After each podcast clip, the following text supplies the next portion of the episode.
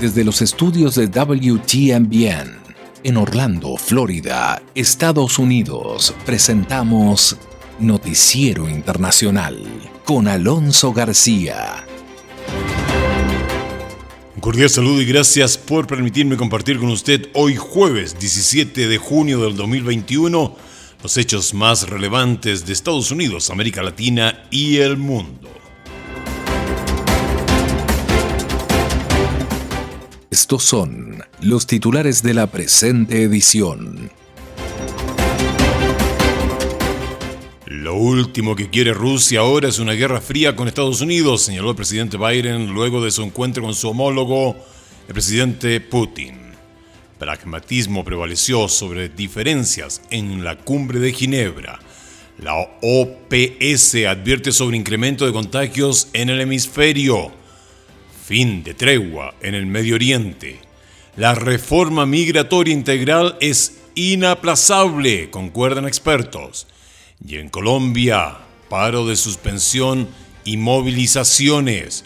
Tenemos además la nota económica de Leonardo Bunet.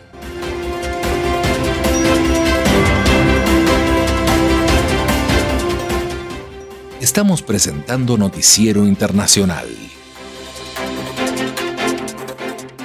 un recorrido por los acontecimientos que son noticia en Estados Unidos, América Latina y el mundo. Este es el momento indicado para quedar bien informado. Vamos a los hechos.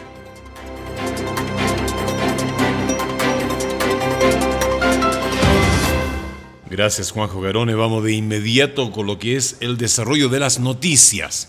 El día de ayer en todos los medios prevaleció la cobertura al encuentro, al tan esperado encuentro entre el presidente Biden y el presidente Putin.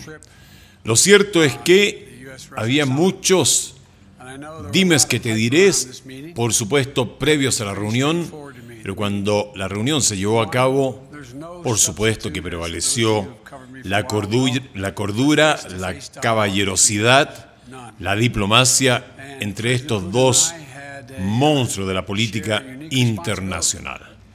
El presidente de Estados Unidos, Joe Biden, ofreció de hecho una rueda de prensa tras la cumbre sostenida el día de ayer, la cumbre con el mandatario ruso Vladimir Putin, y celebrada en Ginebra.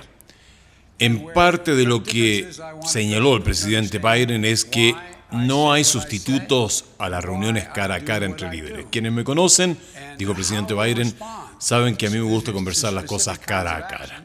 Y de hecho, basado en lo que señaló el presidente Biden, la reunión fue eh, bastante positiva el, presidente Putin y yo tuvimos una posibilidad pura y única de gestionar la relación entre dos países poderosos y orgullosos. La relación tiene que ser estable y predecible. Le manifesté al presidente Putin que mi agenda no es contra Rusia o alguien más, es a favor de los ciudadanos estadounidenses. El presidente estadounidense también resaltó un mutuo interés en cooperar por nuestros pueblos, el ruso y el estadounidense, pero también para el beneficio y seguridad del mundo. Le dije al presidente Putin que necesitamos tener algunas reglas básicas en el camino que todos podamos cumplir. Discutimos en detalle los próximos pasos que nuestros países deben tomar sobre medidas de control de armas, los pasos necesarios para reducir el riesgo de conflictos no intencionales. Eh, debo decirles, el tono de toda la reunión, supongo que fueron un total de cuatro horas, fue bueno, positivo, eh, no hubo ninguna acción estridente. Donde no estuvimos de acuerdo, yo no estuve de acuerdo, dije lo que era. Donde no estuvo de acuerdo, lo dijo, pero no se hizo en una atmósfera hiperbólica, relató el presidente de Estados Unidos. Y una de las cosas que destacó en sus comentarios posteriores a esta reunión es que eh, el presidente de Estados Unidos dijo, claramente no le interesa a nadie, ni a tu país ni al mío, que estemos en una situación en la que haya una nueva guerra fría. Eso es lo que señaló el presidente Biden en torno a la reunión con su homólogo de Rusia. Por su parte, el presidente eh, de Rusia, Vladimir Putin, ofreció también una rueda de prensa una vez finalizada la reunión con el mandatario estadounidense Joe Biden. Y al principio de la rueda de prensa el presidente Putin declaró que ambos líderes acordaron el regreso de las, em, de las embajadas a su funcionamiento normal, regresando los embajadores ruso y estadounidense en Washington y Moscú respectivamente. Señaló el presidente Putin que han solucionado este problema, los embajadores van a regresar a su lugar de trabajo mañana o pasado mañana, eso es un asunto técnico.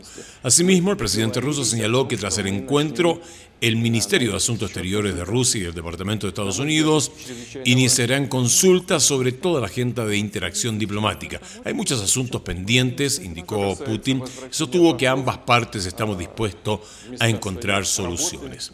Tal como se había anunciado, tal como lo había comentado acá en Noticiero Internacional, eh, los presidentes discutieron sobre los temas de ciberseguridad. De hecho, el, el, mandatario ruso señaló que ambos países acordaron empezar consultas en ese ámbito. Estamos iniciando las consultas sobre este asunto. En mi opinión, esta cuestión es de importancia integral. Esos son algunos de los temas que se trataron. Se habló sobre la estabilidad estratégica, por supuesto, la relación entre Estados Unidos y Rusia eh, Moscú debe ser cautelosa sobre el apoyo de Washington a ciertas organizaciones políticas en Rusia, afirmó eh, Putin en este sentido.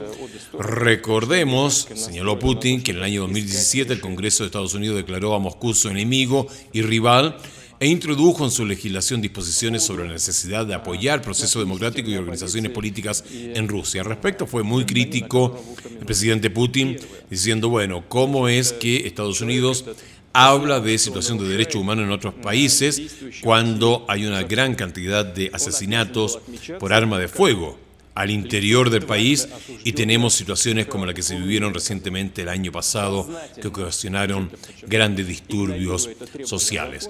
Otro asunto que se tocó fue el caso Navalny y por supuesto que la situación en Ucrania, el Ártico y el movimiento Black Lives Matter, que fue un asunto que eh, Putin comentó durante la rueda de prensa tras la muerte del africano eh, afroamericano George Floyd, en donde señaló que Estados Unidos se enfrentó recientemente a acontecimientos muy graves tras el asesinato de un afroamericano y la creación del movimiento Black Lives Matter.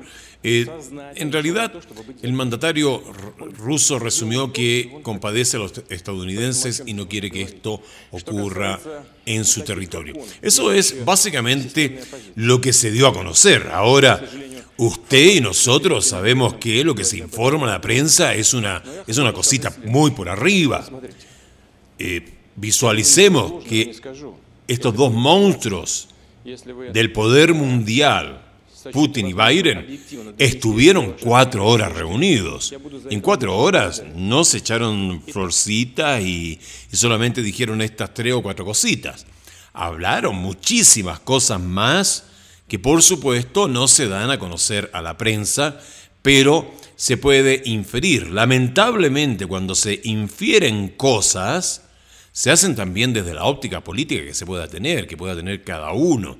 Así es que hay que ser en esta parte eh, bastante analítico. Lo cierto es que, pese a la alta tensión en la cumbre entre el presidente de Estados Unidos Joe Biden y el líder ruso Vladimir Putin, ambos mandatarios anunciaron pasos concretos en su visión estratégica para enviar un mensaje de estabilidad al mundo. Celia Mendoza, desde Ginebra, tiene más detalles.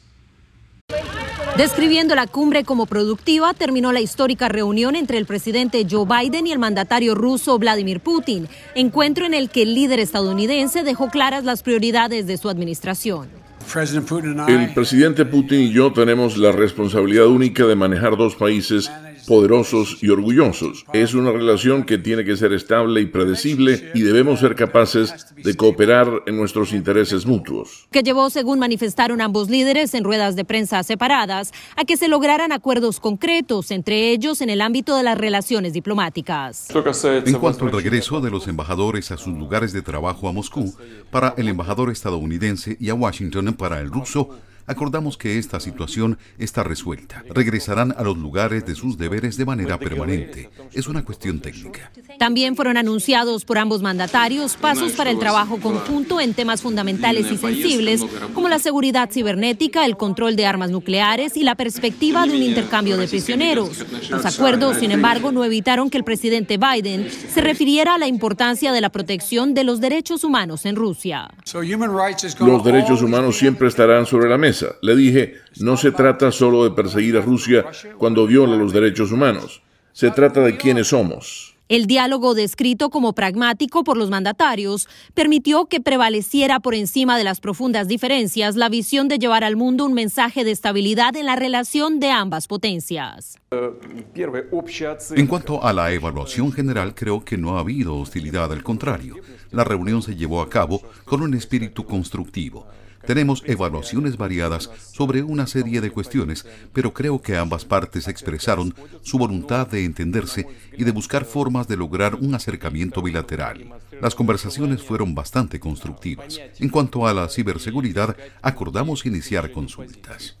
Este es un primer acercamiento que permite cambiar el tono de las relaciones entre Rusia y Estados Unidos, que hasta hoy habían llegado a su nivel más bajo, pero ambas partes reconocen que todavía hay mucho por trabajar. Dejamos entonces lo que fue el encuentro entre el presidente de Estados Unidos y el presidente de Rusia y nos vamos a otro ámbito de la noticia, en donde la Organización Panamericana de la Salud, la OPS, advirtió sobre el incremento de nuevos contagios de coronavirus en la región. José Pernalete informa que la OPS identificó en nuestro continente a cuatro de los cinco países con mayor número de muertes en el mundo por COVID-19. Este miércoles, autoridades de la OPS han avisado que las muertes por coronavirus aumentan en el continente. La incidencia de nuevos casos en Centroamérica está en alza, pero naciones como Costa Rica y Honduras han experimentado un descenso durante las últimas dos semanas. México ha notificado una leve reaparición de casos determinada principalmente por la región de Baja California y la región de Yucatán en las últimas dos semanas. Cuba y la República Dominicana siguen siendo los factores determinantes de la mayoría de los casos nuevos en el Caribe, mientras que Trinidad y Tobago siguen notificando tasas de mortalidad altas. El organismo reconoce que han descendido estos índices en Estados Unidos, donde por cierto hay expectativa por la reapertura de Nueva York y California. Las autoridades levantaron casi por completo las restricciones ante el avance de la vacunación y el declive en las tasas de contagio. Sin embargo, algunas personas expresan temor ante la medida. Creo en usar la máscara. No creo en la vacuna todavía, pero definitivamente creo en usar la máscara. Use su máscara. Por otra parte, la celebración de la Copa América en Brasil está encendiendo las alertas ante los registros de contagios vinculados al torneo. Hasta la fecha, autoridades sanitarias de la nación carioca contabilizan 52 personas infectadas por COVID-19, de los cuales 33 son jugadores. Nos vamos ahora al Medio Oriente, fin de la tregua, bombardeos aéreos israelíes y globos incendiarios palestinos interrumpieron el cese del fuego en el Medio Oriente. Además, en las últimas horas, otro episodio violento pone aún más la situación en una, en una coyuntura lamentable. Terminó la tregua entre los militantes de Hamas y el ejército israelí. Desde la madrugada de este miércoles, aviones del ejército de Israel bombardearon puntos de la franja de Gaza. Las hostilidades ponen fin al cese del fuego alcanzado el pasado 21 de mayo, cuando habían fallecido 260 palestinos y 12 israelíes. En un comunicado, el ejército israelí culpó a los palestinos en Gaza de despertar la guerra con globos incendiarios como respuesta de Hamas a una marcha ultranacionalista en la ciudad vieja de Jerusalén. El ataque se llevó a cabo debido a los globos incendiarios en territorio israelí. La organización terrorista Hamas es responsable de lo que está sucediendo en la franja de Gaza y soportará las consecuencias de sus acciones. En un incidente separado, el ejército israelí dijo haber dado muerte a una mujer palestina que pretendía embestir a soldados israelíes con su automóvil y un cuchillo. Los incidentes ocurrieron menos de un mes después de que Estados Unidos destinara más de 360 millones de dólares al territorio palestino. El secretario de Estado Anthony Blinken dijo, Nos oponemos a cualquier paso que tome cualquiera de las partes, que corra el riesgo de provocar violencia o con el tiempo, y en última instancia, socavar la perspectiva de volver a la búsqueda de dos estados. La situación representa un desafío para el nuevo primer ministro de Israel, Naftali Bennett, tras 12 años de Benjamin Netanyahu en el poder. Vamos a Estados Unidos, en donde el flujo incesante de inmigrantes de Centroamérica a Estados Unidos y la situación en la frontera entre México y Estados Unidos ha llevado a la Universidad de Miami a reunir a un grupo de abogados, académicos y activistas para analizar los matices de esta situación que ha llevado a la vicepresidente Kamala Harris y al secretario de Seguridad Alejandro Mayorkas a visitar la región en sí. El informe desde Miami con Alonso Castillo. La interconexión de la inmigración en el progreso de la sociedad estadounidense es sustancial, por lo que una reforma migratoria es inaplazable y necesaria afirmó Marlene Bastien, fundadora de la organización no gubernamental FAN, que brinda asistencia a grupos de bajos ingresos. Estratégicamente ha llegado el momento de que todos deberíamos amplificar nuestras voces y las de millones de inmigrantes de esta nación para abogar por una reforma migratoria integral. Por su parte, el director del Centro de Inmigración y Desarrollo de la Universidad de Princeton, Alejandro Porte, analizó los desafíos a los que se enfrentan quienes buscan refugio. El sistema de refugio ha sido desmantelado por la administración anterior y la Oficina de Reasentamiento de Refugiados tiene que ser reconstruida. La admisión ha caído drásticamente de unos 100.000 10 años atrás a menos de 18.000 el año pasado. Adela Simpson, quien forma parte de la organización Americans for Immigrant Justice, coincidió y además destacó que hay un tema central que a su juicio es impostergable reformar nuestro sistema de tribunales de inmigración. Necesitamos una legislación actualizada de acuerdo con lo aprendido. Las consecuencias inescapables de la crisis sanitaria continuarán movilizando a un gran número de personas a Estados Unidos, subrayó el profesor en historia Javier Cortada. Esta pandemia nos permite entender cómo no podemos seguir retrocediendo y eso es lo que hemos hecho como nación. La sociedad necesita entender que la inmigración es un motor impulsor. No olvidemos que recientemente se reunió el secretario de Seguridad de Estados Unidos, Alejandro Mayorkas, con altos personeros del gobierno mexicano. Estuvieron allí reunidos por espacio de más de dos horas, intercambiaron opiniones. Intercambiaron opiniones, bueno, esa es la voz oficial. En realidad, Estados Unidos fue a México a decir qué es lo que se debe de hacer, ¿no? Vamos ahora a Colombia, en donde la protesta en Colombia continúa pero sin movilizaciones, anunció el comité de paro mientras los jóvenes denominados de primera línea advirtieron que no acatarán la determinación al informe desde Colombia con el corresponsal Manuel Arias Naranjo. La movilización en Colombia tendrá a partir de ahora un cambio en la estrategia. Francisco Maltés, presidente de la Central Unitaria de Trabajadores CUT, dijo que se suspenden las movilizaciones en las calles y se emprende una etapa de pedagogía en busca de consensos para convertir el pliego de peticiones en proyectos de ley que serán presentados al Congreso en una gran movilización el próximo 20 de julio. Hemos decidido hacer una interrupción temporal de las movilizaciones eso no significa que la movilización social se pare en Colombia. Por su parte, Percio Yo, la presidente de la Confederación General del Trabajo, CGT, señaló que la medida pretende detener la escalada de violencia y el incremento de contagios de COVID-19 propiciado por las masivas movilizaciones. No queremos que sigan matando jóvenes cada vez que hay movilizaciones y esperamos que la no continuidad de las marchas permita dar un compás de espera a este tema de lo que ha sido el crecimiento de la pandemia. Entre tanto, el gobierno respondió al anuncio del comité de paro con la reiteración del cese de los bloqueos que aún afectan varias regiones del país. Eso es todo por el día de hoy. Gracias por habernos permitido acompañarla acá en Noticiero Internacional. Nos volvemos a juntar mañana viernes. A nombre de todo el equipo agradecemos que nos permita compartir los hechos más relevantes ocurridos en Estados Unidos, América Latina y el mundo. Esta ha sido una producción de la WTMBN. Agradecemos al Broadcasting Board of Governors por el apoyo que nos da día a día con corresponsales en los lugares de los hechos. A nombre de todo el equipo le deseamos un maravilloso día.